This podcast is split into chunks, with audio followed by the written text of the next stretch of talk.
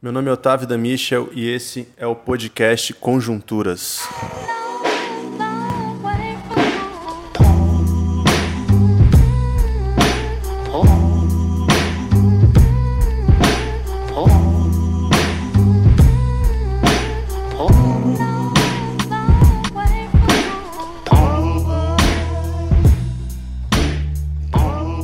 Sejam bem-vindos a mais um episódio do podcast que grava sempre que possível, né? Não existe uma sazonalidade. Aliás, só existe sazonalidade.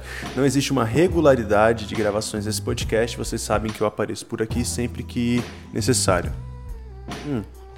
Quando eu digo necessário, eu não estou dizendo necessário para a humanidade é, ter acesso àquilo que eu tenho a dizer, não Estou simplesmente dizendo necessário para o meu desabafo. Às vezes eu preciso desse desabafo, né? Ou, nesse caso, não é bem um desabafo, mas eu acho que é um podcast de elucidação, um, um podcast complementar ao que eu tenho a dizer. Né, galera? É isso. Vocês sabem que eu tô. Aliás, vocês sabem não, né? Talvez você não saiba, então deixa eu te deixar situado. Eu tenho um negócio, é um restaurante. Isso tem tomado muito meu tempo. Esse é o motivo da minha ausência aqui.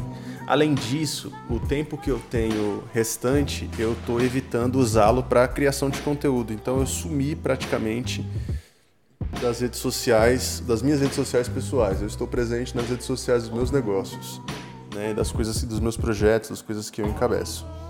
Mas infelizmente eu tive que que dá esse tempo e é isso. Eu precisava me justificar? Lógico que não, mas eu não sei porque toda vez eu começo esse podcast justificando o motivo da minha ausência. Eu acho que. Eu, eu acho que na verdade eu gosto de fazer isso aqui e sinto muito por não fazer com a frequência que, que eu desejo, né? Então pode ser que seja por aí. Pois bem, meus amigos, mas vamos direto ao ponto. Nessa semana, mais especificamente no último domingo, é, o último domingo que foi exatamente dia 5 de dezembro de 2021, é, eu fiz uma pregação na coletivação, que é a igreja onde eu exerço o pastorado, uma pregação intitulada Idolatria e Homossexualidade.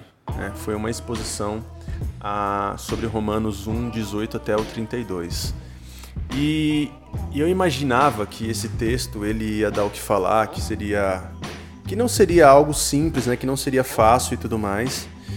E que eu ia precisar me debruçar, gastar um tempo aqui na, na, na, no diálogo sobre ele, né? E finalmente chegou esse momento e não foi diferente daquilo que eu tinha pensado. Realmente deu o que falar. E aí eu achei que seria mais é, elucidativo eu gravar um podcast complementar a esse conteúdo. Então, se você não ouviu essa pregação, eu recomendo que você pare agora e não continue esse podcast, tá? Porque esse podcast ele é um podcast complementar ao que foi falado no dia 5 de dezembro de 2021 na coletivação. Você pode ter acesso a essa mensagem de duas formas: em vídeo, pelo nosso canal no YouTube. Basta você entrar no YouTube e colocar lá coletivação. Você vai pegar lá o, é, o último vídeo ou um dos últimos vídeos, depende de quando você vai ter acesso a isso. Ou em áudio no Spotify, se você colocar lá coletivação também você vai ver esse título Idolatria e Homossexualidade, certo? E aí você pode estar tá, você pode estar ouvindo essa mensagem e aí você vai conseguir acompanhar melhor aquilo que eu tenho para dizer aqui. Uh, pois bem, a coletivação é uma igreja fundada em 2016, janeiro de 2016. Foi partindo muito do da minha sede de servir, da minha vontade de servir, sem encontrar um ambiente propício para isso dentro do do ambiente religioso, né? E que acontece? É, quando eu decidi que eu iria que eu iria me debruçar sobre esse tema do ministério pastoral, né? O ministério pastoral como um tema, eu percebi que eu, que eu tinha um desafio ali à frente, né? Um desafio grande, que era é, reconstruir ou desconstruir, não sei, ou destruir, que sabe, a imagem uh, hierárquica e hierarquizada que, foram, que foi criada a respeito do ministério pastoral. Então tinha muita coisa a ser elaborado ali, né? não só sobre o ministério pastoral, mas sobre a igreja, né? A igreja sempre teve um tom muito elevado para falar sobre os pecadores e sobre os pecados. Sempre um tom muito um tom tanto quanto arrogante de quem de quem acha que está falando para um, a partir de um lugar de santidade, um lugar imaculado, etc e tal. E eu queria um pouco quebrar é, é, essa parada, né, pelo menos na nossa igreja, para que a gente tivesse um, um ambiente um pouco mais acolhedor, né? E eu sabia dos desafios que viria pela frente com, com essa tentativa, né? Eu sabia também quem seria o público que nós iríamos atingir com esse discurso. Então, amigos, a primeira coisa que eu tenho a dizer é não é nada por acaso, tá? Existe uma existe uma, uma disposição da minha parte de, de penetrar esses assuntos e existe também uma, um, um propósito, né? Em, em, me guiar por esse caminho, assim, porque eu acredito muito que, que é o que Deus espera de mim, assim, foi para isso que Ele me levantou, né? E de 2017, aliás, 2018 para cá, uma das perguntas que eu tenho mais escutado, isso desde o início da coletivação, mas 2018 para cá se intensificou, né? Foi sobre a relação de homossexualidade, Bíblia, vida cristã e etc. Isso porque a nossa igreja sempre foi uma igreja acolhedora para pessoas LGBTs, né? E, e, as pessoas sempre tiveram curiosidade sobre esse tema. As pessoas que eu digo assim, tem dois tipos de pessoas que me procuram para falar sobre isso. Dois? Deixa eu ver se é só dois. Ah, não, são mais. Olha, primeiro tipo de pessoa que me procura para entender sobre esse tema são as pessoas LGBTs que querem permanecer na relação com a igreja, na relação com Cristo. Né? É, o segundo tipo de pessoa que me procura são as pessoas mais conservadoras, ortodoxas, mas que têm uma boa vontade de tentar abordar esse tema, entender mais sobre esse tema, porque tem um amigo, porque tem um familiar, tem um parente, sei lá né, a família de uma pessoa. Ou ah, eu acho que isso, pode, isso já pode se enquadrar na terceira. terceira. Terceiro tipo de pessoa são a, as famílias de pessoas LGBTs, né? Que às vezes me procuram para falar sobre isso. E o quarto tipo, que é o pior, é o, o crente fundamentalista que está tentando me fazer tropeçar de alguma maneira. Ele está ele tá querendo me pegar na, na, no pulo, na brecha. Ele está querendo achar vácuo no meu discurso para que ele possa é, então me acusar de heresia ou falar que eu estou distorcendo a Bíblia, qualquer coisa do tipo. Então, quando alguém me procura sobre esse tema, a primeira coisa que eu preciso fazer é identificar da onde vem essa pessoa, né? Onde ela se encaixa nessas perspectivas aí, né? Porque, assim, relacionado a esse último tipo de pessoa que eu disse aqui, que são as pessoas que estão querendo é, me pegar no pulo do gato, digamos assim, esse tipo de pessoa não tem interesse em dialogar. Eu não tenho interesse em me defender, eu não tenho interesse em ser bem visto, eu não tenho interesse nenhum em ser considerado. Ah, porque estão interpretando você mal. Quem está me interpretando mal? Esse tipo de pessoa? Ok, deixa continuar me interpretando mal, não tem problema. Eu não faço questão que ele me interprete bem. Cara, eu, eu vivo assim, muito desapegado em relação a isso. Né? Eu tenho as minhas vaidades, todo mundo tem a sua vaidade, todo mundo quer ser bem quisto, todo mundo quer ser amado mas eu já desapeguei disso há um tempo, quando eu percebi que eu precisaria abrir muitas concessões para ser aceito em certos ambientes e eu tô fora. Eu sou um cara muito convicto e as minhas convicções também me, me tornam um cara muito teimoso. Isso não é necessariamente uma qualidade, tá, gente? Isso pode ser inclusive um defeito. Deixa eu tomar uma água aqui. Isso pode ser um defeito por quê? É, porque quando você é muito convicto, você também não é fácil de, de se convencido do contrário, né? Mas eu, procuro, assim, ser convicto dentro da, de uma medida saudável e sempre pedindo a Deus que Ele me que Ele me guie, né, mesmo, que Ele me mostre o caminho e tal, que Ele não me deixe ensoberbecer, né, que eu possa permanecer é, atento à Sua voz e tudo mais, né.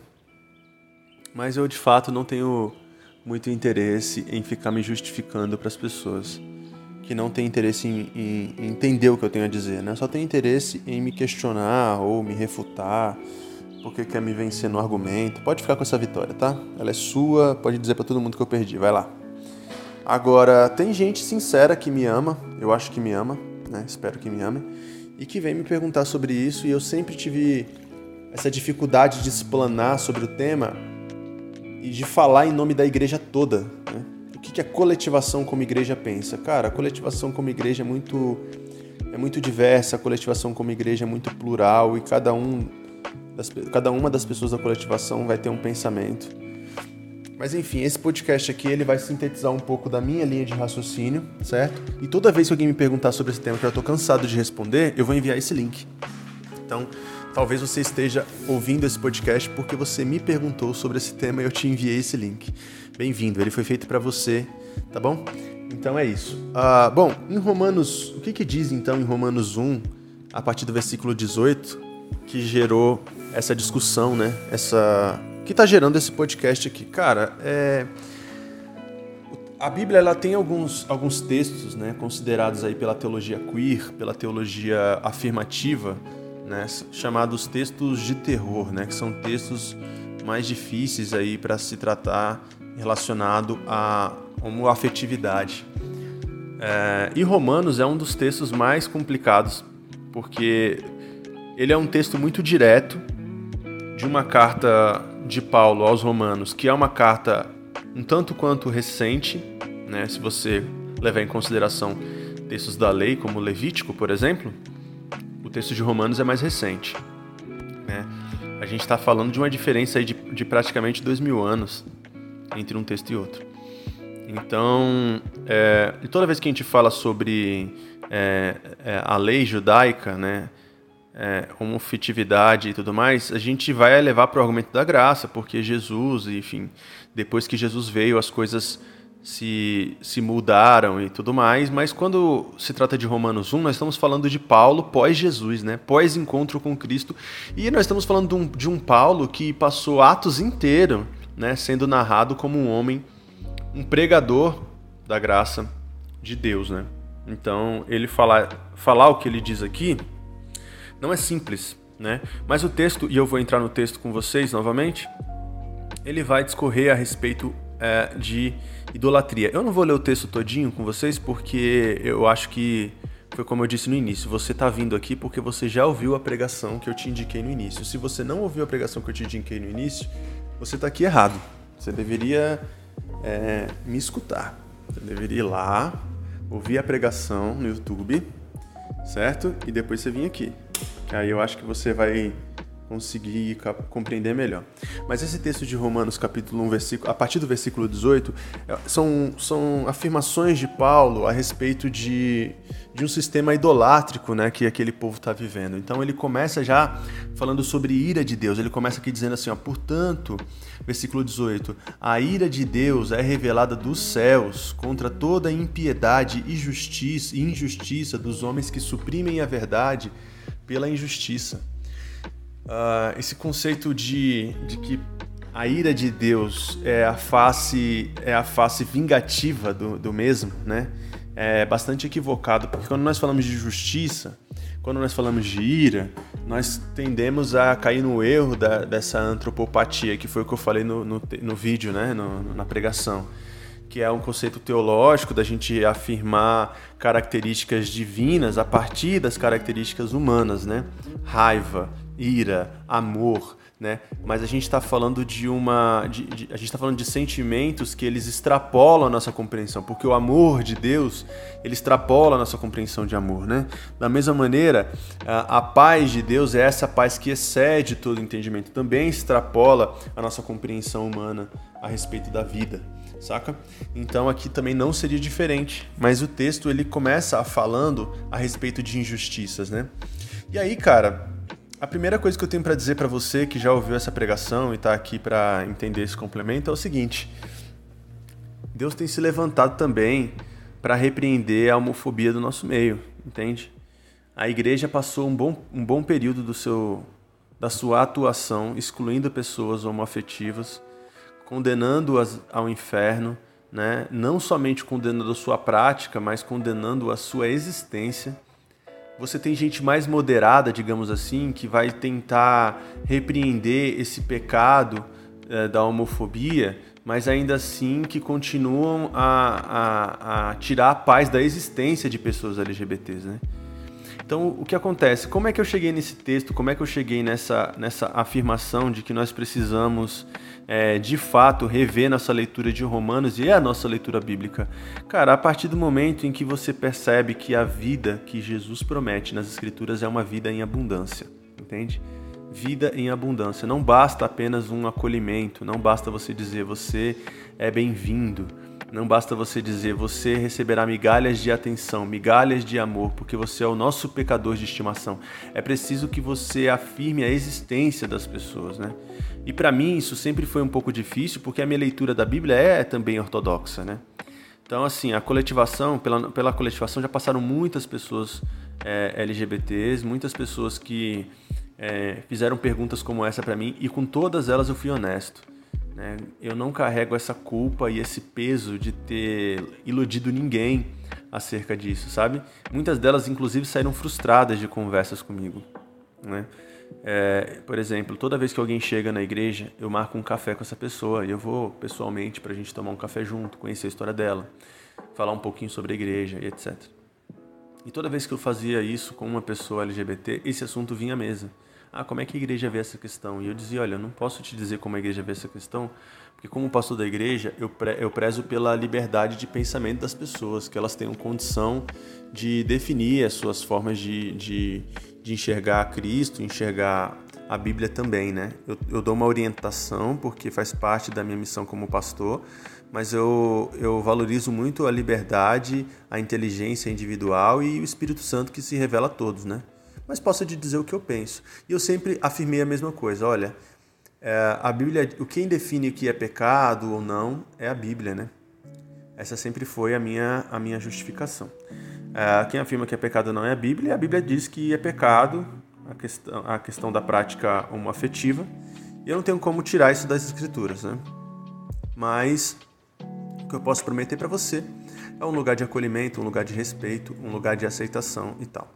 Muitas pessoas desanimavam muito com esse discurso porque acreditavam que a igreja, que a coletivação seria aquela igreja inclusiva prometida que colocaria uma bandeira LGBT na cruz e etc. Mas perceberam que não era bem isso, até mesmo a partir de mim, né? Que eu também não era bem isso e tal. Mas eu, eu, eu sabe, eu sempre assim prezei pela honestidade, não uma honestidade daquela cretina, daquela cara de pau, sabe, daquela que é violenta e fala, ah, eu tô sendo verdadeiro e tal. Não, não eu sempre tomei muito cuidado para falar com as pessoas, eu sempre eu sempre zelei muito pelo coração de todo mundo que Deus se aproximava de mim, mas eu precisava ser honesto quanto à minha condição de compreensão desse tema, sabe? Então eu sempre disse isso. E por mais que algumas delas ficassem ali um pouco em cima do muro, no sentido tipo, não era isso que eu esperava, tal, todas elas aceitaram o desafio de tentar. E quando tentaram, perceberam que de fato a coletivação é uma igreja que abre as portas para que as pessoas possam servir. Então, esse talvez seja o primeiro tema desse podcast aqui. O primeiro tópico desse podcast é esse: é a gente entender que, independente da sua compreensão sobre a homossexualidade, certo? Independente da sua, da sua, da sua opinião, da sua compreensão, da sua leitura de mundo teológica, da sua cosmovisão sobre a questão da homoafetividade, é preciso que você entenda que não temos o direito de negar o direito a Deus a ninguém. Não temos essa condição. Não podemos dizer para as pessoas que elas não podem se aproximar de Jesus por aquilo que elas são, por aquilo que elas vivem. Deus não nos deu esse direito. O texto bíblico diz, inclusive, que o joio ele cresce junto com o trigo, que o Senhor da colheita é quem vai separar o joio do trigo. E o Senhor da colheita faz isso porque ele tem a compreensão de quem é e quem não é. Mas o Senhor da colheita não é o pastor, o Senhor da colheita não é o líder de louvor, o Senhor da colheita não é você, o crente. O Senhor da colheita é Jesus. Então permita que as pessoas ao seu redor, mesmo aquelas que você considera pecadoras, pecadores, permita que elas sirvam nas suas comunidades, que elas tenham um lugar de fala nas suas comunidades, porque mesmo que você discorde delas, elas têm esse direito de se aproximar de Deus, sabe? Nós não temos, Deus não deu nossas mãos um martelo de juiz. O que Deus deu em nossas mãos foi um cajado para gente, a gente pastorear pessoas. Né? E o cajado, ele não expulsa. O cajado, ele agarra. Ele puxa para perto, entende? E você não precisa ser pastor nem pastora para você fazer isso não, tá? Você só precisa ser crente, discípulo de Jesus Cristo, discípula de Jesus Cristo. Então eu sempre disse isso, eu falei, olha, aqui na coletivação você vai ter um espaço de fala, você vai ter um espaço de atuação e nada vai impedir você de servir. E eu prezei por isso e eu garanti isso para todas as pessoas e a igreja garantiu isso para todas as pessoas. Então nós tínhamos, nós temos até hoje, né, ministros de louvor é, LGBTs, é, nós temos, é, tivemos pregadores da, da, da palavra sendo é, homem casado né, com outro homem. Nós tivemos diáconos na igreja, temos diáconos e diaconisas na igreja que são também pessoas LGBTs, pessoas que servem.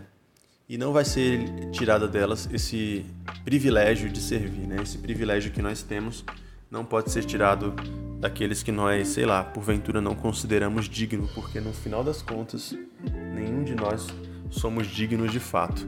Entende? Então essa é a primeira coisa que eu que eu sempre afirmei e as pessoas foram percebendo isso, foram percebendo que isso era real, né? Eu lembro até hoje de uma pessoa, de uma amiga minha, lésbica, e ela disse isso para mim uma vez. Ela falou: "Cara, num dia que a gente conversou sobre isso, que você falou, olha, eu não tenho uma compreensão sobre esse fato, uma compreensão clara sobre esse fato e tudo mais a Bíblia diz que isso é pecado, a minha leitura é ortodoxa, né, das escrituras e tudo mais. Quando eu falei isso para ela, né, ela narrando para mim falou assim: "No dia que você me disse isso, eu, por mais que no fundo, no fundo eu quisesse ouvir outra coisa, eu senti verdade naquilo que você disse." E aquela honestidade de você ter aberto seu coração e falado, mas eu vou garantir a você um lugar de serviço, de, de amor, de acolhimento e tudo mais, aquilo me fez permanecer na igreja e me fez permanecer na fé em Cristo Jesus. E isso marcou muito, sabe? A minha, a minha vida, porque a partir dali eu comecei a compreender que assim, eu não precisava ter receios em ser honesto com as pessoas. Eu poderia dizer as minhas limitações a essas pessoas, desde que eu não estivesse também disposto a aprender com elas, sabe? Quero abrir um parênteses aqui. Eu tenho uma equipe de oito funcionários na minha loja. E recentemente eu contratei uma pessoa trans. E quando ela chegou aqui, essa pessoa, é, eu chamei ela pelo, pelo pronome feminino, né? Chamei de ela. Mas é, eu percebi isso gerou um desconforto, porque é uma pessoa trans, e ela falou assim: Olha, ele falou assim, né? Eu, eu falei: Você tem algo a dizer? Quando eu falei ela, eu percebi que, que, que ele ficou desconfortável, né? Eu falei assim: Você quer dizer alguma coisa tal? Eu tava, eu tava totalmente sem saber como lidar com aquela situação, e ele falou o seguinte: Sim, eu quero dizer o seguinte, que eu gostaria de ser tratado pelo pronome masculino. Queria ser chamado de ele e tal. E eu peguei e falei, beleza. Eu fiquei super sem graça né, com a situação e disse que seria assim. Se é assim que ele desejava, assim seria. E depois eu fiquei pensando muito nisso, né? Como que isso é desconfortável, como que isso é, é, pode gerar um constrangimento, mas ao mesmo tempo, se não houver disposição da minha parte em aprender e tratar as pessoas da maneira como elas gostariam de ser tratadas, se não houver disposição da parte delas de ensinar, de mostrar o caminho, de falar, olha, é por aqui que eu gostaria e tudo mais, nunca vai haver uma passividade entre essas partes, entende? Eu sou um homem hétero, de cabeça é, ortodoxa em muitos aspectos e tudo mais, apesar de ser progressista politicamente, eu sou crente, criado na Igreja Batista, né? Então, é, isso me limita e, muito, muita, muitas compreensões. E eu falei, beleza, vai ser assim e tal. E todos os dias aprendo muito com, com ele trabalhando aqui com a gente, né? E foi assim também na minha caminhada com essas pessoas LGBTs na, na nossa igreja. Eu falei para o Senhor o seguinte: Deus, eu quero que o Senhor me permita aprender com essas pessoas, que o Senhor fale comigo através dessas pessoas, que o Senhor se revele a mim através dessas pessoas. E Deus fez assim ele foi me mostrando dia após dia que ele tinha uma, uma coisa nova para me mostrar, uma coisa nova para me ensinar, uma nova forma de enxergar a vida, uma nova forma de enxergar, de enxergar as escrituras. E eu lembro que uma vez. Olha aqui, gente, eu tô expondo pra caramba, eu tô me expondo pra caramba aqui nesse episódio. Mas eu sinto que é uma conversa muito pessoal, assim, sabe? Afinal de contas, eu estou falando bem no seu ouvido, né? Eu não costumo falar no ouvido de muitas pessoas. Então o que acontece? É... Eu lembro que uma vez eu fiz. A gente estava recebendo na igreja um, um rapaz bastante homofóbico, sabe? Ele tinha muitas piadas homofóbicas, muitas brincadeiras, e isso aí, no final das contas, sempre revela que a pessoa de fato é homofóbica. Ela fica tentando justificar que é brincadeira, é piada, é só, uma, é só um meme, não sei o que lá, mas no fim das contas é o que ela pensa de fato, entendeu? E uma pessoa LGBT da igreja disse o seguinte: Olha, eu não estou disposto a receber essa pessoa como irmão, não estou disposto a chamá-la de irmão, não estou disposto a lavar os seus pés, eu não quero isso. E aquilo me, me deixou bastante triste, porque eu falei, cara, a gente está aqui construindo um ambiente de acolhimento, um ambiente de diversidade, um ambiente onde todos e todas são bem-vindos, e aí a pessoa, logo essa pessoa, que é uma, uma mulher negra, lésbica, periférica, sabe, que provavelmente já teve várias portas fechadas para ela, vem dizer que não está disposta a receber o irmão, e ela me disse isso e falou de maneira muito afrontosa, assim, né, né, eu não vou fazer e etc e tal, né. E aí, eu, beleza, eu fiquei sem entender, mas segui, dei meu, meu discurso lá, falei, olha, eu acho que não é por aí, tal, tal, tal. Um dia depois ela veio me procurar e disse o seguinte, ela veio, um dia depois não, isso aconteceu de manhã, na mesma noite, ela foi na minha casa, tava eu e minha esposa lá, e ela falou, ó, preciso conversar com vocês, tô indo aí. Desceu lá de ônibus e pá, chegou na minha casa chorando, e disse, velho, me perdoa, é, para mim é muito difícil isso, essa, lidar com uma pessoa é, homofóbica assim, nesse nível, saca? Nesse ambiente aqui, que é um ambiente que é meu, que eu fui acolhido, que eu fui amado, que eu fui recebido e tal, para mim é difícil.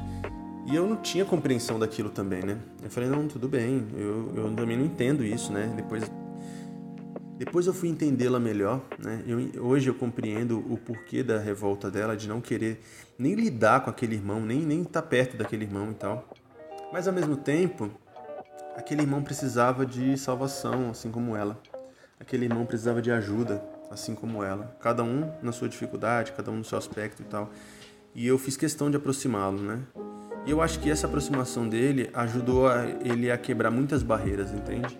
A convivência com ela também ajudou ele a quebrar muitas barreiras, ajudou ela a quebrar muitas barreiras. Foi um exercício de paciência, um exercício de, de generosidade da parte dela né? Porque eu não sei se a pessoa, eu não sei não, eu tenho certeza, ninguém é obrigado a ficar ensinando gente que já passou da hora de aprender as coisas, né? Mas cara, é isso que é isso que muda a realidade, entende? No final das contas, é isso que muda a realidade.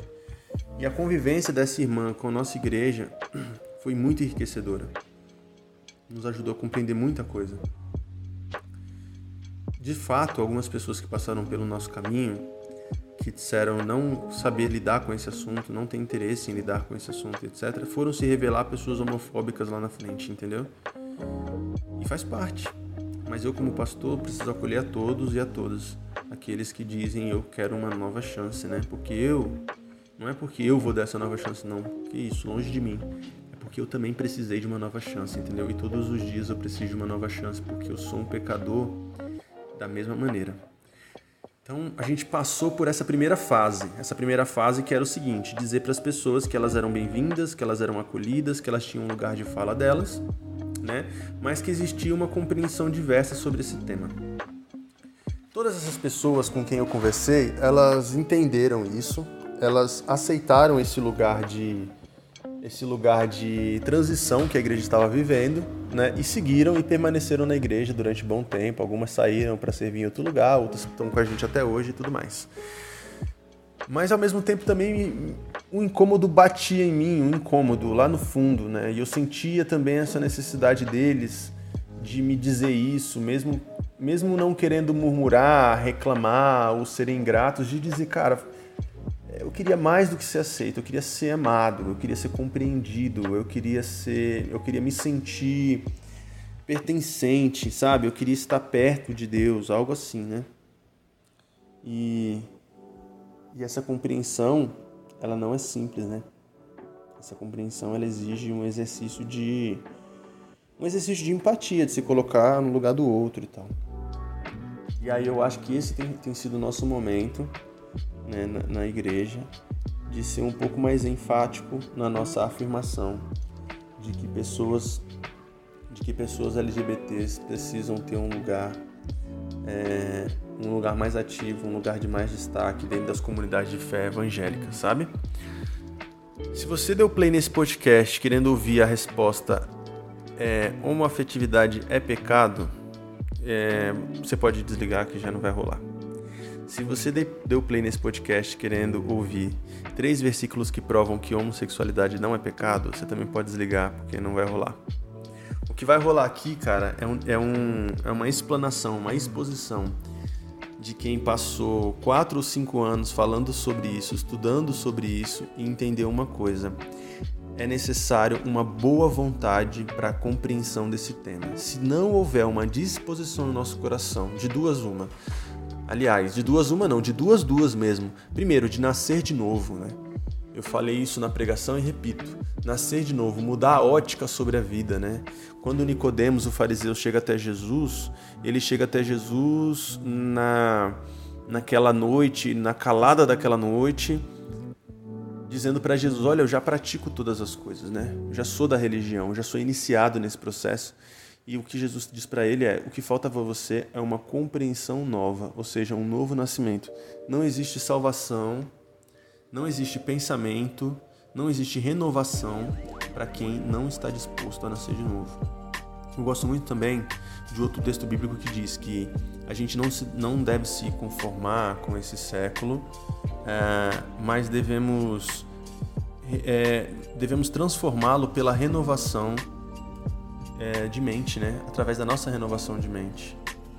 O texto está em Romanos 12, Romanos 12, 2. Ele fala o seguinte: Não vos conformeis com este mundo, mas transformai-vos pela renovação do vosso entendimento, para que experimenteis quais sejam, qual seja a boa, agradável e perfeita vontade de Deus. Ou seja, transformai-vos pela renovação de vosso entendimento.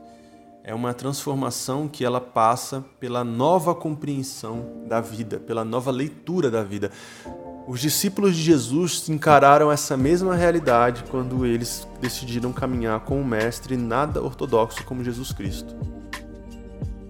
Renovação de mente, certo? Outra coisa, o que me levou a essa pregação de, de domingo, né, que foi longe, viu, gente? Foi longe essa pregação. Talvez tenha sido. A, a, a coletivação tem uma audiência muito pequena na internet, né? Inclusive, você acompanha a coletivação pela internet, valoriza, viu, queridos? Que dá um trabalho muito grande fazer essas, essas transmissões aí. Eu mesmo já, por mim, já tinha desistido. Já falei várias vezes pra igreja: vamos, galera, vamos cancelar, não tá compensando não. Mas o pessoal achou por bem permanecer e eu sou obediente também. Mas a gente tem uma audiência pequena, mas esse vídeo dessa da transmissão deste culto, ele teve um, um acesso maior, ele teve mais gente online, etc. Porque é, era um tema que interessava muitas pessoas. Muitas pessoas querendo entender essa relação aí da homossexualidade, da idolatria, da Bíblia e tudo mais, né? Então, é, o que me levou também à, compreensão desse texto de Romanos, a, a, a, gente questionar esse texto de Romanos, porque o texto, no final das contas, ele vai falar lá, olha, ele do 18 até o 32 é um texto que ele fala muito sobre idolatria, ele fala sobre as formas como as pessoas se relacionavam com Deus, aí ele vai falar no versículo 20, pois é da criação do mundo os atributos invisíveis de Deus, seu eterno poder, sua natureza divina tem sido vistos na natureza e tudo mais, ninguém é indesculpável, né? Aí ele fala no versículo 21, porque tendo conhecido Deus, não glorificaram como Deus, ele está falando aqui a respeito de Jesus Cristo. Aí ele vai no versículo 24, por isso Deus os entregou à impureza sexual, né? E aí é que começa o problema, porque o texto do versículo 24 ele está diretamente ligado é, ao é, versículo 26 ou é, ao versículo 28. Eu vou ler para vocês aqui, ó. O do 24 ele inicia dizendo por isso Deus os entregou à impureza sexual. Depois existem várias, vários pontos finais aqui, porque são frases que terminam. E ele conclui no, 20, no 25 dizendo Amém, ou seja, encerra, o encerramento de uma oração né, de uma oração como frase aqui. E no 26 ele começa dizendo: Por causa disso, Deus entregou a paixões vergonhosas, até suas mulheres trocaram relações sexuais naturais por outras, contrárias à natureza. Né? Da mesma forma, homens também abandonaram as relações naturais com as mulheres e se inflamaram de paixão um pelos outros. Começaram a cometer autos indecentes, homens com homens, e receberam em si mesmo o castigo merecido pela sua perversão. Então, esse texto de, de Romanos, ele não é um texto fácil para as pessoas, para o público LGBT ler na igreja. Né? Não é um texto fácil. Porque aqui eu, não eu poderia é, fazer várias, várias voltas sobre esse texto aqui, pegar contexto histórico e tentar fazer contextualizações e contextualizações, mas talvez isso não te convencesse. Porque não me convenceu. Olha o que eu vou dizer aqui. Pode parecer uma ignorância da minha parte, mas como eu falei, esse é um podcast onde eu me permito ser sincero. Eu li alguns, alguns livros de teologia queer. Eu li um livro sobre teologia queer li alguns livros sobre teologia feminista e isso nunca me nunca me pareceu redondo o suficiente nunca pareceu nunca esses argumentos nunca me pareceram bem amarrados né? É, porque era, era necessário uma reconstrução totalmente do zero da religião questionando muita coisa e vai ser muita coisa questionada muito a partir daqui do que a gente está tratando lá na coletivação e tudo mais mas eu achei sempre que dava, era necessário muitas voltas para compreender um tema muito simples, né? Eram necessárias muitas voltas e talvez isso não me, não me, não me brilhou os olhos. Talvez pelo fato de eu ser um homem hétero também, é normal, né? Mas eu precisava de uma compreensão sobre Romanos 8, aliás, perdão, Romanos 1, versículo 18 em diante, uma compreensão que também fizesse, que contemplasse a, a, a interpretação das pessoas mais ortodoxas, mais é, conservadoras da, da, da minha igreja e do meu meio de convivência, né? Não adianta chegar e falar, olha gente, esquece essa Bíblia aqui e tal, esse cânon aqui tá errado, Paulo nem é isso tudo, né? Esse texto aqui provavelmente ele é um texto inventado e etc, foi colocado lá no século no século 2, 3, 4, 5 séculos depois, né, por uma questão é, ideológica da igreja, etc. Eu poderia ir por esse caminho, mas eu não acho que seja esse a, questão. O Caio Fábio, ele fala muito sobre uma afetividade no canal dele. O Caio Fábio fala muito sobre tudo, né, gente? Esse é o problema do Caio. Caio, ele é um, parece um guru. Ele sabe todo, sobre todos os temas. Isso é, isso é um pouco cansativo, né? É, e ele também tem uma linguagem nada nada ortodoxa, nada delicada, nada educada, né? Para falar sobre as questões. Esse dia ele tava falando sobre. Tava vendo um vídeo dele falando sobre homofetividade, ele tava falando, ah, não sei o que lá, porque esses homens não tinham problema no rabo. Sabe? Ele tem essa, ele tem essa linguagem chula, essa, essa express, essas expressões que eu. Que por mais que eu utilize no meu dia a dia, eu sou um cara de, de lábios impuros, viu? Não se engane. Mas por mais que eu utilize isso em, em, em, momentos de descontração e etc e tal, eu acho que essa, essa argumentação num púlpito de uma igreja, ela só dá descredibilidade, ela descredibiliza o seu argumento. Pois bem, mas o Caio é um homem de Deus, um homem que eu amo muito e que eu tenho muita tenho muito carinho, né? Se bem que depois de ele ouvir isso, provavelmente ele não vai ter tanto carinho assim por mim, mas é, é o fato. E ele falou uma coisa muito interessante uma vez, respondendo a um jovem de 15 anos que tinha enviado uma carta para o programa dele. Ele falou o seguinte: é, isso marcou muito a minha, a minha cabeça, né? Ele falou: olha, eu não estou dizendo que Paulo é, não é contra a homossexualidade, que ele não condena a homossexualidade. O que eu estou dizendo é que Paulo não é Jesus. Que se a gente não lê a Bíblia pela ótica hermenêutica do Cristo, a gente tá ferrado, cara. E não é só o Caio que fala isso, não. Existe um sem número de teólogos contemporâneos que já têm dito isso há muitos anos. Não tem como fazer leitura literal das escrituras. E o fato, gente, é que existe uma grande hipocrisia heteronormativa dentro do ambiente evangélico que está disposto a fazer desconstruções sobre quase todos os textos bíblicos, exceto os textos que falam sobre homoafetividade. Então, quando Paulo fala acerca de escravidão, né, quando ele vai falar acerca de um, de, um, de um escravo ser submisso ao seu senhor e tudo mais, as pessoas vão contextualizar isso aqui. As pessoas vão dizer que isso era coisa para o seu tempo e tudo mais. Mas quando Paulo fala sobre homofetividade, parece literal. O mesmo Paulo falando a respeito de, uh, do papel da mulher na igreja, né, também é contextualizado. Por quê? Porque ele vai falar lá sobre uh, ele vai falar lá sobre a mulher ser submissa.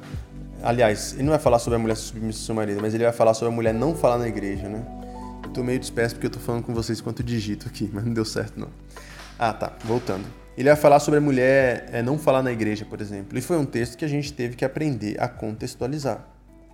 Todas as normativas da Bíblia que não são convenientes, a gente aprendeu a contextualizar. E precisa mesmo de contextualização. Não tem como você pegar letras mortas de dois mil anos atrás e tentar aplicar hoje para nossa existência, gente. Os princípios bíblicos permanecem intactos, invictos, permanecem eternamente como palavras de vida, mas as aplicações normativas das escrituras precisam ser questionadas, gente. Porque senão a gente vai fazer com que uh, sistemas de opressão perpetuem, permaneçam e permaneçam com o argumento de que isso é bíblico, entende? A gente precisa fugir. A gente precisa fugir dessa armadilha urgente. Porque a igreja, durante séculos, ela perpetuou com a escravidão por conta disso, por conta de é, versículos mal interpretados, de negros escravizados sendo chicoteados com uma mão enquanto a Bíblia enquanto a outra mão segurava a Bíblia. Tem uma, uma cena clássica, né, desse disso que eu estou narrando aqui, que está lá no Django, o filme Django Livre, né, do Tarantino, que é quando o Django chega numa fazenda e tem um, um, um capitão do mato lá chicoteando uma mulher. E, e, ele tá com uma Bíblia na mão, vários pedaços de Bíblia remendando sua roupa e etc. E isso não é uma, uma analogia extremamente figurativa, não, tá? Muitos desses. Muitos, inclusive muitos escravos. Tem, tem um filme que conta sobre isso. Eu acho que o nome do filme é uma história de liberdade. Não tenho certeza, mas acho que é isso. Se não for, você me procura depois que eu te dou o nome certinho. Que vai falar sobre escra um escravo que aprendeu a ler, que ele foi ensinado na Casa Grande a ler, se tornou um pregador do evangelho porque ele aprendeu a ler utilizando a Bíblia, e ele era contratado de várias fazendas ao, ao seu redor para ler os textos de Paulo, dizendo que o escravo deveria se submeter ao seu senhor.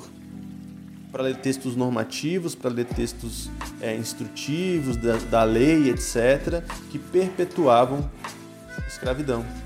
Entende? Então, assim, como é que a gente faz? Por quê? Não houve o quê? Uma contextualização.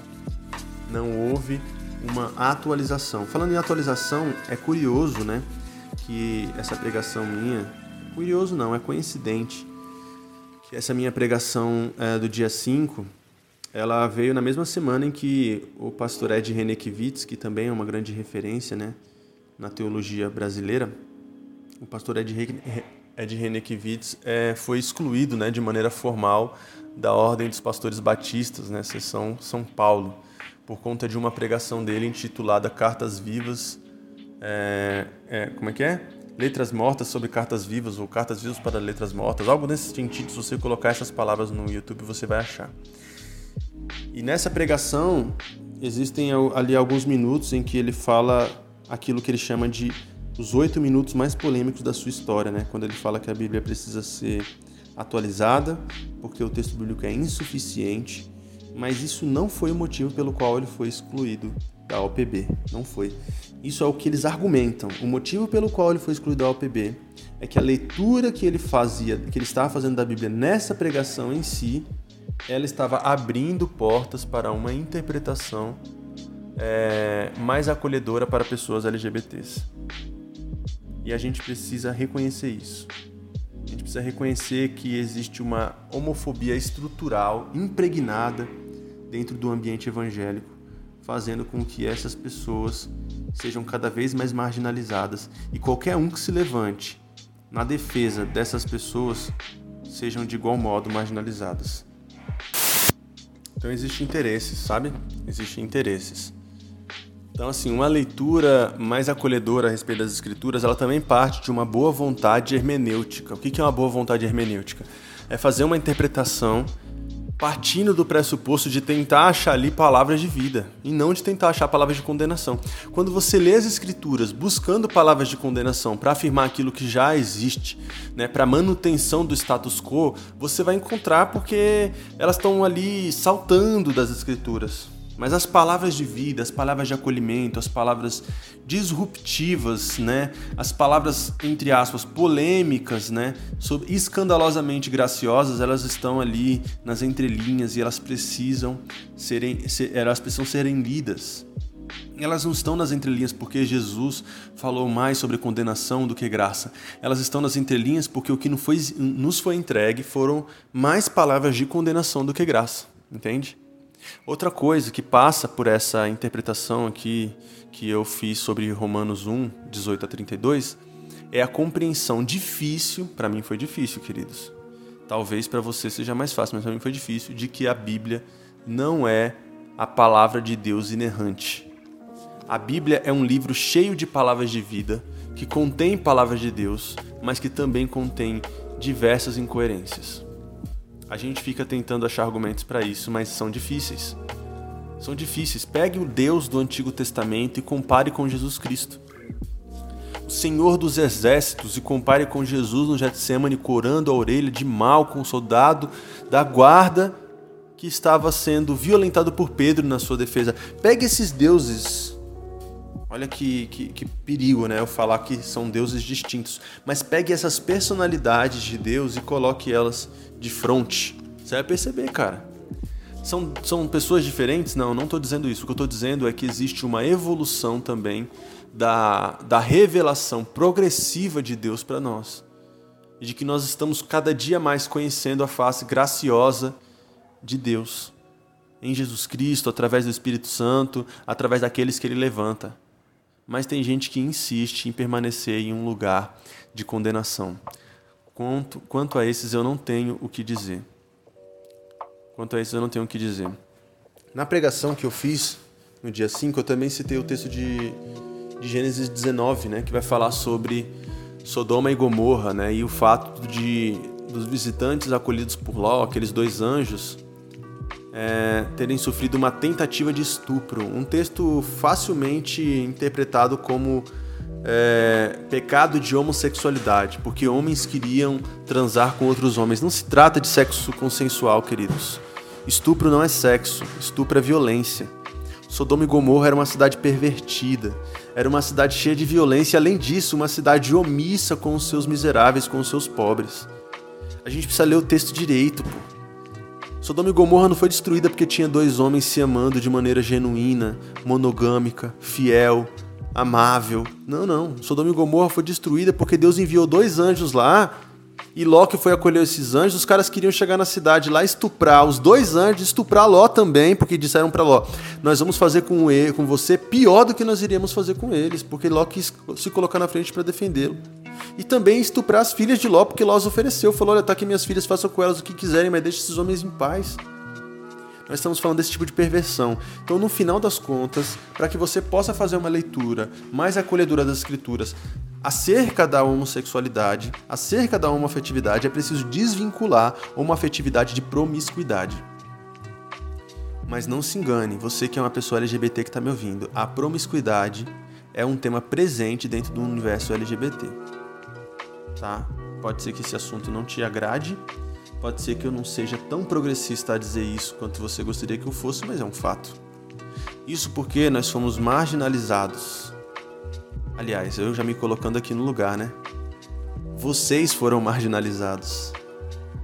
Todo tipo de minoria vai, vai, vai, vai colher algum, algum vai colher algum fruto dessa marginalização, né? Por que, que o povo preto, por exemplo, é a maioria no cárcere, nas periferias, nas fichas criminais, porque de alguma maneira também isso é histórico, isso é proposital, a marginalização do povo preto, do povo periférico, né? Isso não é uma questão de, de origem, de raça, não, porque nós temos probabilidade maior de sermos desonestos. Não, não se trata. É, é, é racismo histórico, é homofobia histórica. Pessoas que foram marginalizadas, impedidas de, de amarem em um relacionamento monogâmico, sério, comprometido dentro de suas casas, acabam procurando alternativas, é, alternativas é, que às vezes elas não são tão, elas não são elas não estão carregadas de santidade, elas não estão carregadas de santidade. E é por isso que eu digo, nós só conseguiremos tratar sobre a santidade das relações homoafetivas quando nós considerarmos ela, a existência delas, pô. Entendeu? Quando nós consideramos a existência. Enquanto eu ficar ignorando esse fato, dizendo não, não vamos mexer nisso, deixa esse, deixa esse elefante sobre a sala, né? Ou, ou, ou, seja, não deixa esse assunto na mesa, não vamos tocar nisso porque é delicado demais. Eu não tenho como exortar, eu não tenho como amar, eu não tenho como cuidar. Então eu não quero mais invisibilizar os relacionamentos é, gays, eu não quero mais invisibilizar os relacionamentos lésbicos de pessoas que eu amo. Porque eu quero não só visibilizá-los, como eu também quero tratá-los, entendeu? Como pastor. Eu quero dizer para elas, eu quero dizer para eles: olha, existe uma forma de você se relacionar, mesmo é, homoafetivamente, né? Uma forma que agrade a Deus. Uma forma que tenha princípios éticos da cristandade, entende? Isso parece muito para você? Bom, se não for, vamos seguir. Mas se for, eu vou dar um tempo para você parar, respirar. vou tomar uma água aqui, peraí. Pois bem, queridos, o que eu estou dizendo aqui, a partir daquilo que eu disse em Romanos, é, na leitura de Romanos 1, capítulo 28, capítulo 18 até o versículo 32, perdão, é isso, de que eu oro e luto para que Deus me dê a possibilidade de pastorear as pessoas LGBTs ao meu redor. Esse texto, essa pregação, essa mensagem, ela não é uma mensagem de passação de pano, ela é uma mensagem de reconciliação, gente, de pessoas com Deus. É uma mensagem de reconciliação de pessoas com Deus. O que, que você prefere? Você prefere ter essas pessoas próximas de você, sendo cuidadas, exortadas, ou tão distantes que isso se torne impossível? Isso o quê? Isso que eu estou falando, exortá-la, cuidar, etc. Ah, mas eu não consigo entender, entender é, a homossexualidade como não pecado, como algo normal, digamos assim, entre aspas. Cara, você não precisa ter essa compreensão. Você só precisa respeitar quem tem essa compreensão. Eu vivi é, pacificamente durante cinco ou seis anos com pessoas que pensavam diferente de mim sobre esse tema na minha comunidade de fé. E agora eu estou aos poucos mostrando um, um apontamento para uma mudança de postura pública sobre este tema, né? Esse podcast, essa pregação é o início desse passo. A gente vai fazer mais discussões sobre isso. A gente vai trazer gente que entende mais do que eu. A gente vai trazer gente que tenha lugar de fala para falar sobre. Entendeu? Por quê? Porque não é um tema simples, é um tema exaustivo, ele precisa ser tratado, gente. Mas não é do nada. Eu não acordei do nada na minha vida e falei assim: ah, hoje eu vou pregar sobre o Romanos e olha, vai dar o que falar, segura a polêmica. Não. Tem seis anos que a gente está tratando isso nessa igreja. Seis anos, velho. Seis anos. Porque desde o primeiro dia dessa igreja a gente teve pessoas LGBTs com a gente, e desde o primeiro dia essas pessoas já questionavam sobre sua existência, sobre sua permanência na comunidade de fé, entende? Sobre isso, amigos. É sobre isso que nós estamos falando.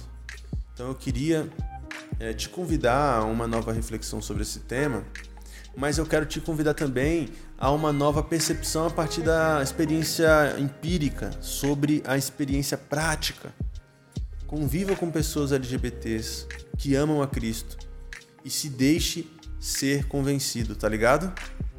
Eu convivo com muitas pessoas LGBTs que amam a Cristo e eu tenho muito orgulho de caminhar com elas.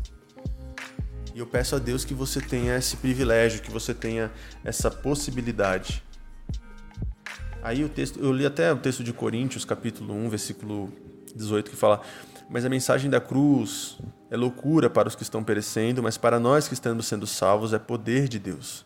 Isso aqui me ajuda, me ajuda a compreender muito também sobre o texto de Romanos, sabe? Loucura para os que estão, os estão perecendo. Perecendo no que, gente? Perecendo, às vezes, numa linha de raciocínio que nós nos negamos a, a refletir sobre, a pensar sobre. Sacou? refletir e pensar sobre.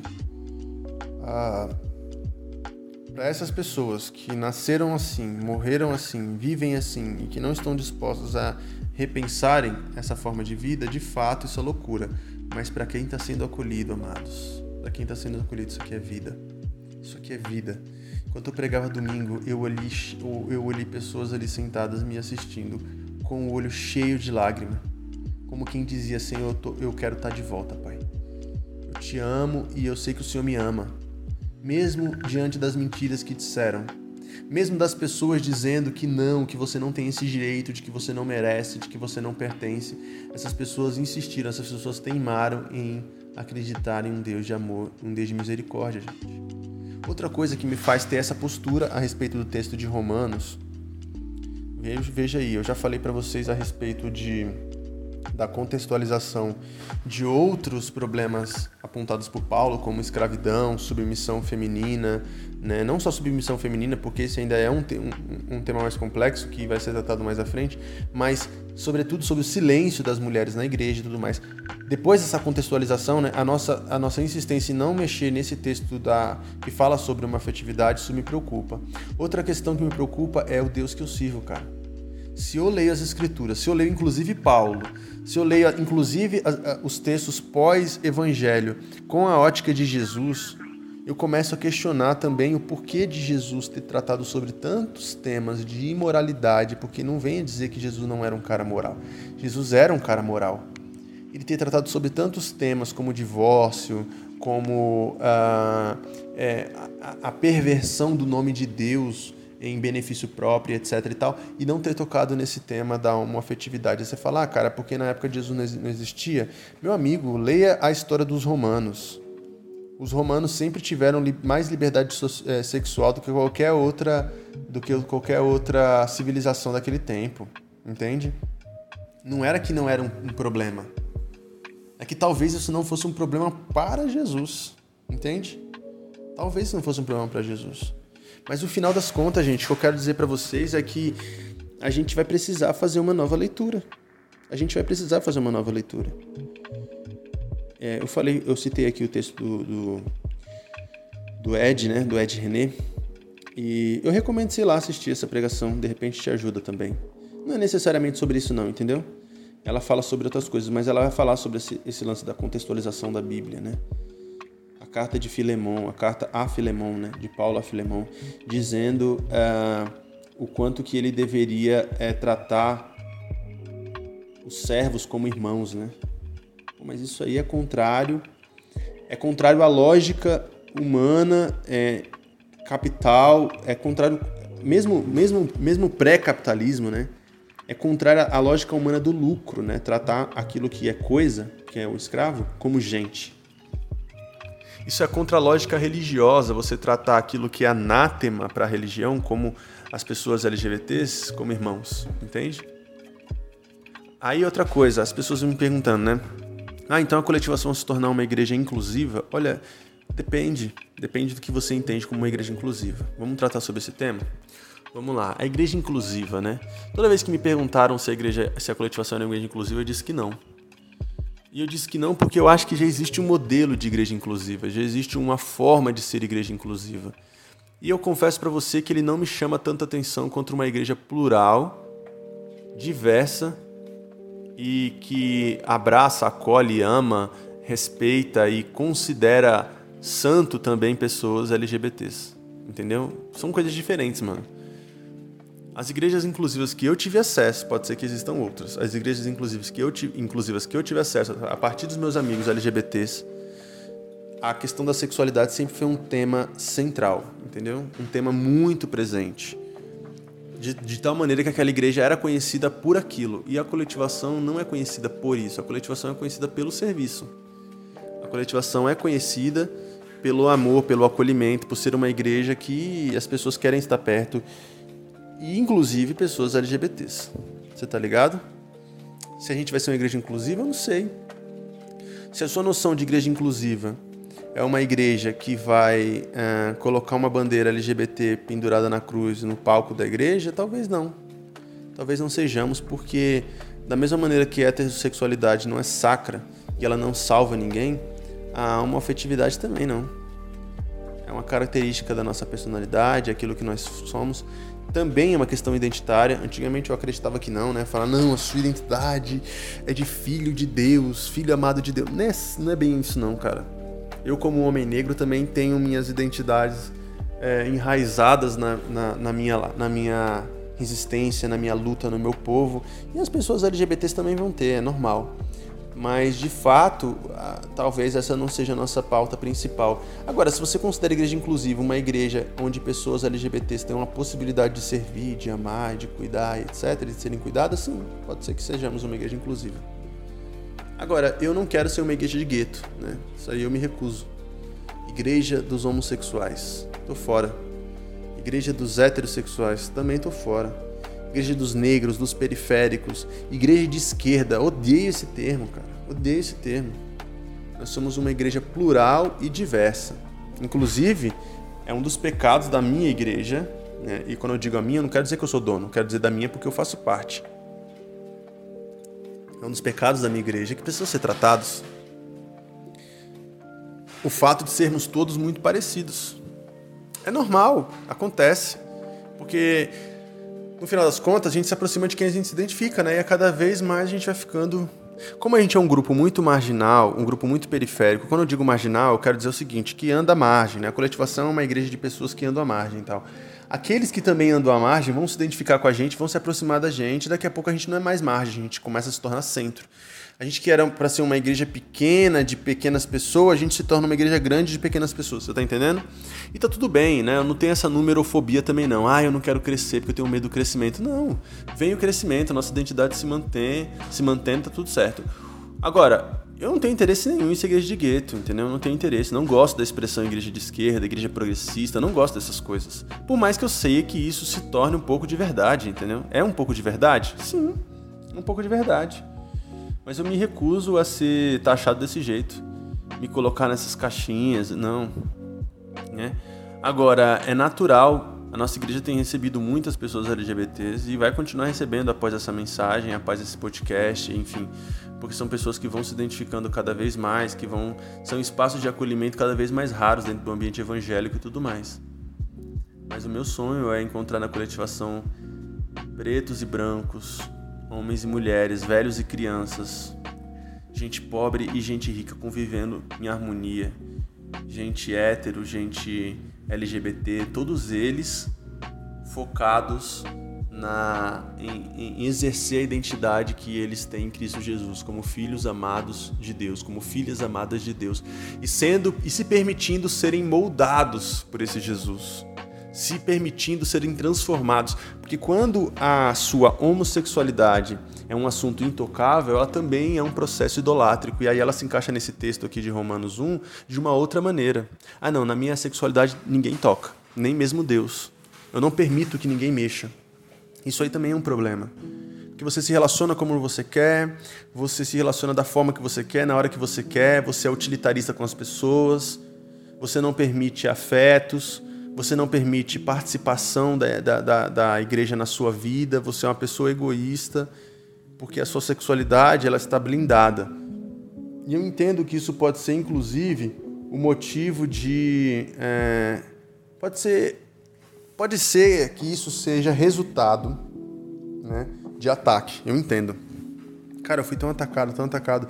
E quando alguém olha para mim e fala que quer falar sobre isso, eu não quero nem ouvir, entende? Eu entendo isso. Eu respeito isso, mas isso não é saudável. Você precisa ser tratada, a igreja precisa ser tratada.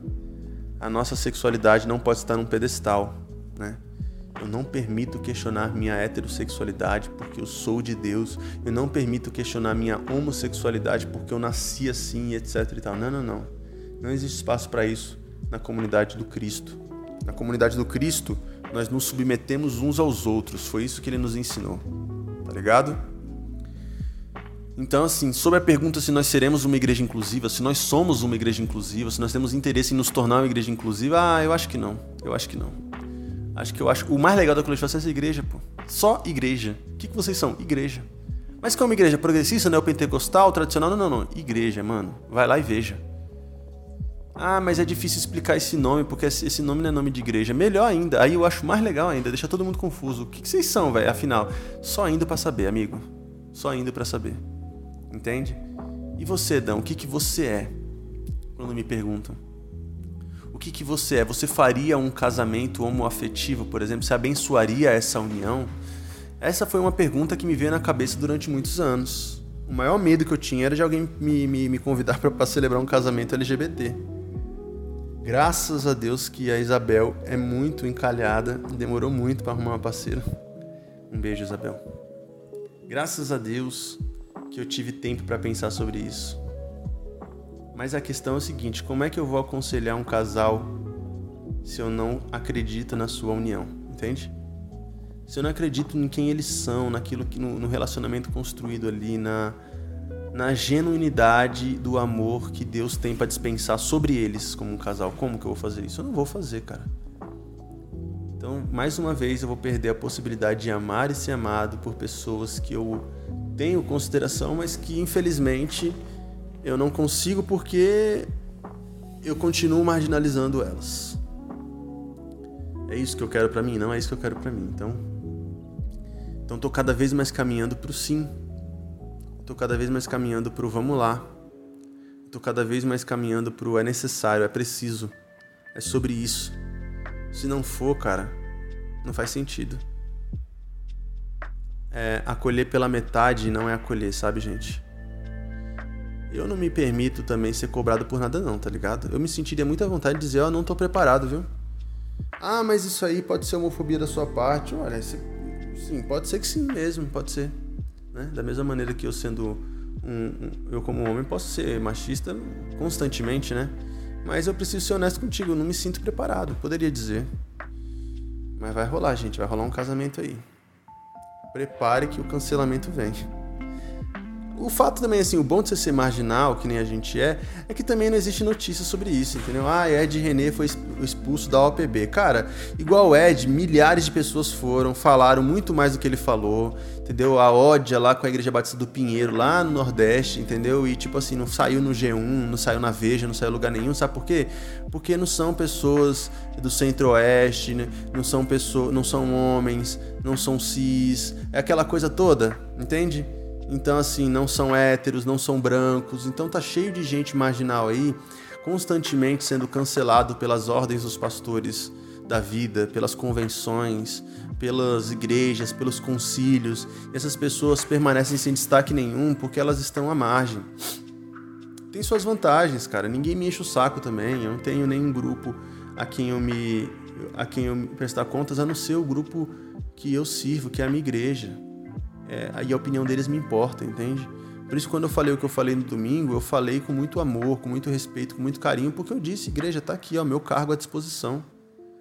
Se vocês considerarem que eu não sirvo mais para ser como o pastor de vocês, tudo bem. Sou grato por esse tempo, sigo meu caminho.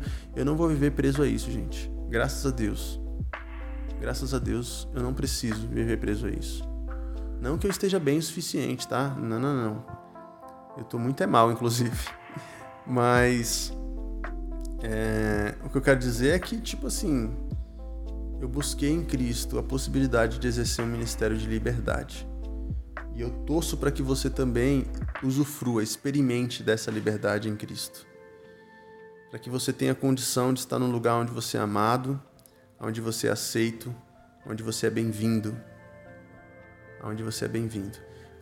Eu acho que eu vou encerrar esse podcast, já tem mais de uma hora. Ninguém aguenta ouvir uma pessoa falando por mais de uma hora, não é possível.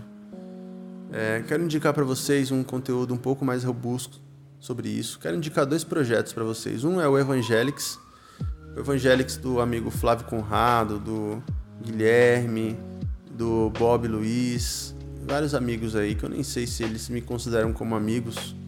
Não sei se o Bob sabe quem sou eu, por exemplo, mas tudo bem, o Flávio e o Guilherme sim. É, o Evangelics, eles é um grupo de, de pessoas LGBTs cristãs que estão nessa militância há mais tempo. E um que eu descobri recentemente, o Conflictos Cast, que é um podcast que fala só sobre a questão de uma afetividade cristã. Eu recomendo, eu gostei muito do Conflictos porque ele traz um conteúdo bem elaborado, bem mais coeso do que, do que essa minha dissertação aqui né? E lá tem um podcast, um, um dos episódios chamado assim, Comece por aqui. Vai lá, escuta. Você vai gastar aí um tempo, você vai ouvir uns 10 ou 12 episódios, eu acho, sei lá, mas que vai te ajudar a elucidar o que é lado A, lado B, etc e tal. Né? Da sua posição teológica sobre a questão da homoafetividade. Tem outros projetos, como Direito a Deus, tem outros projetos como é, Caminho da Graça, do Caio Fábio, Inadequados, é, enfim, um monte de gente boa que está tentando produzir uma teologia de acolhimento, uma teologia inclusiva, uma teologia afirmativa, seja como for as percepções sobre esse tema, né? Talvez eu não seja a pessoa mais indicada, inclusive, para isso. Talvez ninguém que é LGBT, militante do ambiente evangélico, esteja escutando isso ou vá me procurar em algum momento, porque eu não sou a pessoa mais adequada. Mas eu não estou falando isso para esses, eu estou falando isso para você que já tem me escutado aqui há muito tempo, entendeu? Para você que nesse momento está falando: caramba, eu estou decepcionado com o Dan, velho. Eu estou decepcionado que eu pensava uma outra postura dele. Isso aqui é para você também. É para você também que estava, caramba, finalmente. Eu precisava entender sobre isso e isso está me trazendo lucidação. Eu falo para os meus, sabe? Eu já quis ser um pastor conferencista, sabe, gente? Já quis viajar pregando. Eu já quis ser conhecido nacionalmente. Hoje em dia eu não quero, não, cara. A única coisa que eu quero é ser relevante na minha quebrada a única coisa que eu quero ser relevante para minha igreja, para minha comunidade, para as pessoas que estão ao meu redor. E o que eu tenho recebido de mensagem, desde que essa pregação foi postada, não foram poucas. Muitas mensagens de carinho. Algumas mensagens difíceis de ler também. Teve gente me mandando dissertação e de mestrado praticamente. Pessoa escreveu um livro na minha DM. Achei ousado. Mas eu entendo. Eu entendo e eu respeito. Eu respeito a pessoa que discorda de mim de maneira cordial e respeitosa, que diz, cara, você está viajando, você está se perdendo por conta disso, disso, disso, daquilo. Eu não respondo a todas. Por dois motivos. Primeiro, que eu não tenho tempo para responder a todas, infelizmente. Eu estou gravando esse podcast aqui e tem. É, desde o início que eu comecei aqui, eu tinha zerado meu, o meu WhatsApp de mensagens. Agora tem 35. Mas eu não vou responder agora não. Então, assim, eu tô sem tempo para isso. E segundo, porque eu tô com preguiça. E aí você pode colocar esse pecado na minha conta. Eu estou com preguiça de responder as mesmas perguntas o tempo inteiro. Estou com preguiça de gente que não está disposta a reavaliar, a rever, a repensar. Eu não estou tão disposto assim a conversar com gente de fora. Por falar bem a real para vocês, eu estou querendo conversar mais com os meus mesmo. Com gente que eu amo, com gente que eu ando com gente que me escuta, com gente que eu conheço pela internet apenas, com gente que apoia meus projetos, que compra meu livro, que está junto de mim, entendeu? Eu estou mais disposto a isso. Então esse podcast é para vocês, tá bom? É, eu espero que isso tenha sido uma boa introdução sobre o tema. A gente vai voltar a falar sobre isso com certeza, porque tem muito pano para manga aqui ainda. É, compartilha esse podcast aí com quem você achar que deve, tá? ou não compartilhe, de repente é um texto que. É um título que você não quer compartilhar, né? Você fala, pô, eu ouvi aqui, mas não vou compartilhar, não, que eu não concordo com nada que foi dito. Beleza, tô suave. Manda um ADM lá, falando, ouvi, viu? Concordo não. Só isso também. Não me manda um textão, não, que é muita coisa. Tô brincando, gente. Parece arrogante da minha parte, mas não é arrogante, é porque eu realmente é, não estou no tempo do debate. Mas estou aí. O debate que eu mais gosto é o pessoal. Internet é um saco, cara. Você quer vir aqui, cola no meu bar, senta aqui, pede um, um drink e me enche o saco no balcão, eu vou aceitar. Entendeu? Ou então vamos tomar um café, vamos sentar na calçada, na praça, vamos conversar. Isso gera vida, isso produz vida. Todo o resto é complicado, entendeu? Você não sabe o tom que a pessoa está falando contigo, ela não sabe o tom que você está falando com ela, isso pode gerar um ruído de comunicação e dar problema. Eu dispenso. Tá bom? Obrigado pela sua audiência. Se você achou que esse podcast foi válido e você gostaria de compartilhar, você pode compartilhar nos seus stories e me marcar, Otávio da Misha.